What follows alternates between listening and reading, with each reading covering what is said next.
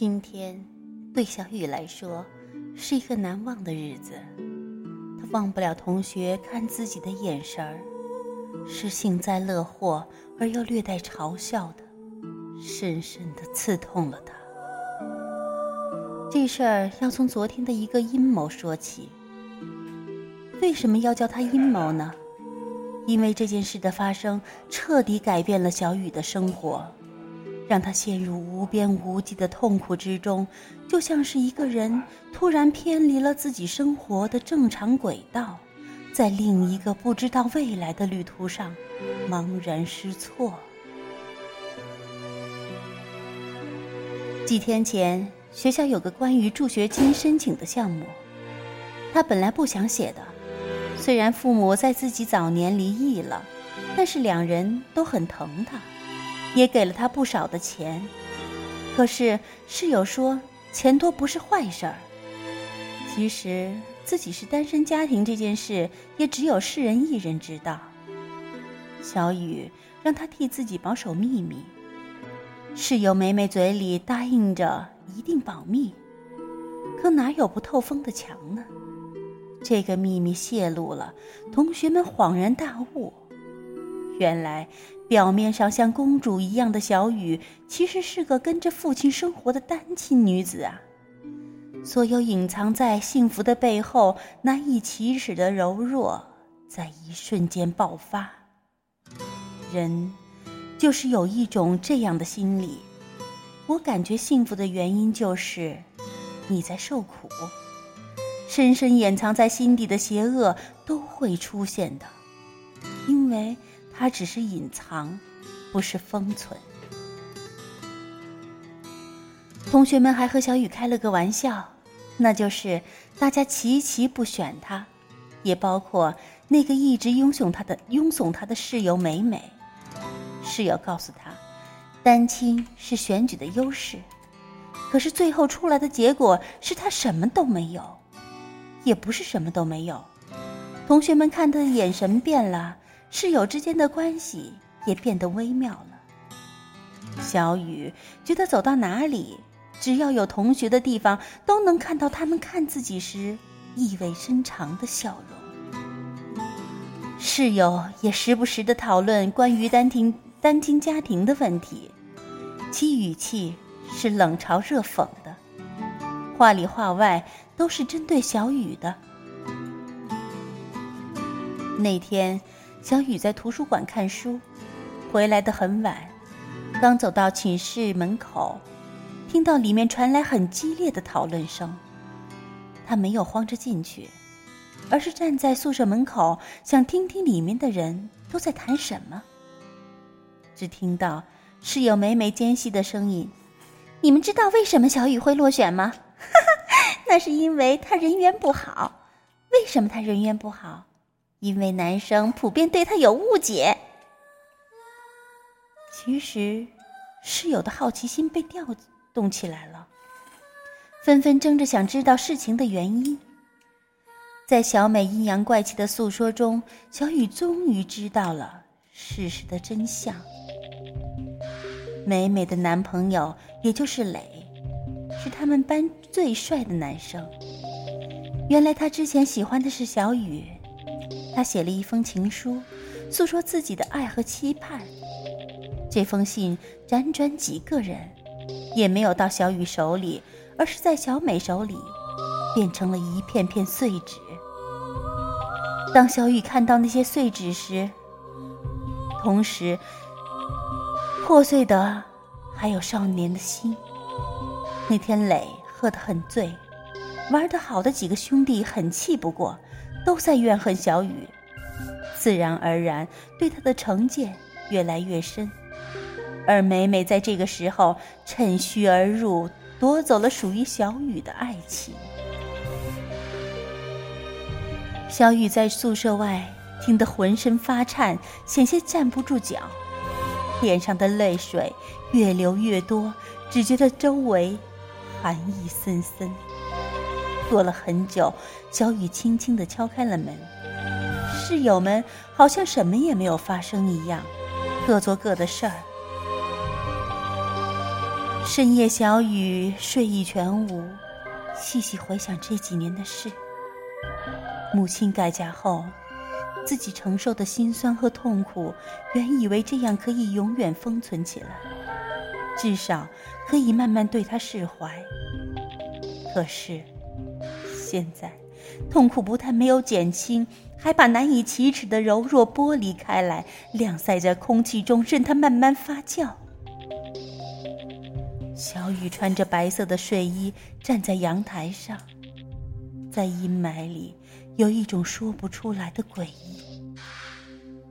美美正好起来上厕所，被阳台上的白色身影吓了一大跳，嘟囔了一句。小雨慢慢回过神来，脸上慢慢。浮现出一抹诡异的笑容。美美心虚的看着他，却还是狠狠的说：“大半夜的不睡觉，出来装鬼吓人呐！”刚说完，就看见小雨仿佛一只折翼的蝴蝶一样，从高楼上翩然而下。美美吓呆了，过了一会儿，才大喊一声：“楼下！”慌乱作一团。处于更年期的楼管阿姨吓得险些心脏病发作。救护车将小雨送到了医院，可是，一切都无法挽回了。小雨还是离开了。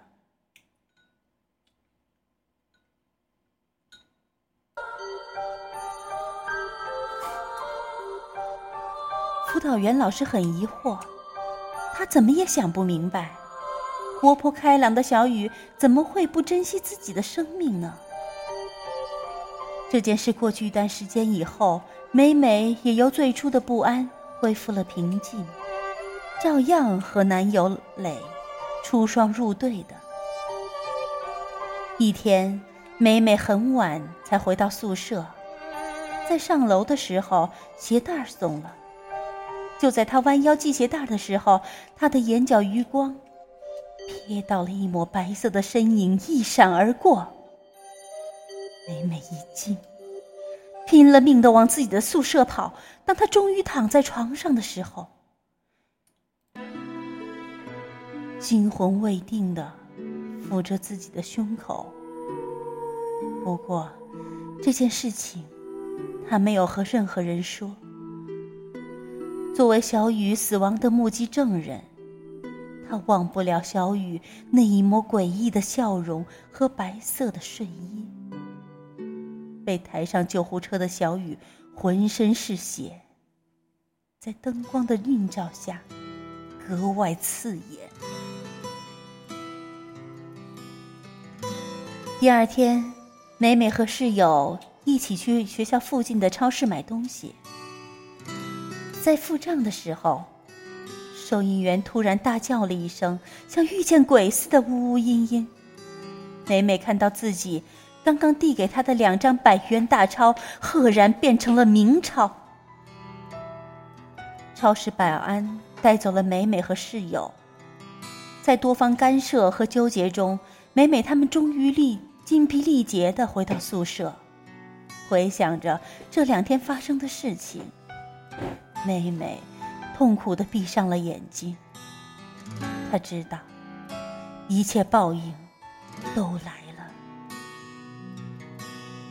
妹妹找到磊，躲在他的怀里，无力的闭上眼睛。磊并不知道发生了什么，只当美美是身体不舒服，于是温柔的抚摸她的长发，轻轻的吻着。两个人越吻越投入。过了很久。磊轻轻地唤了一声“小雨”，美美一惊，猛地推开了磊，没有任何防备的磊磕在了石块上，后脑勺流出了好多血。美美慌了，赶忙过去摇磊，她是真的害怕了。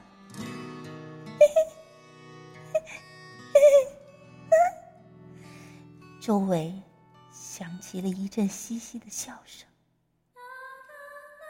每每环顾四周，头皮一阵阵发麻。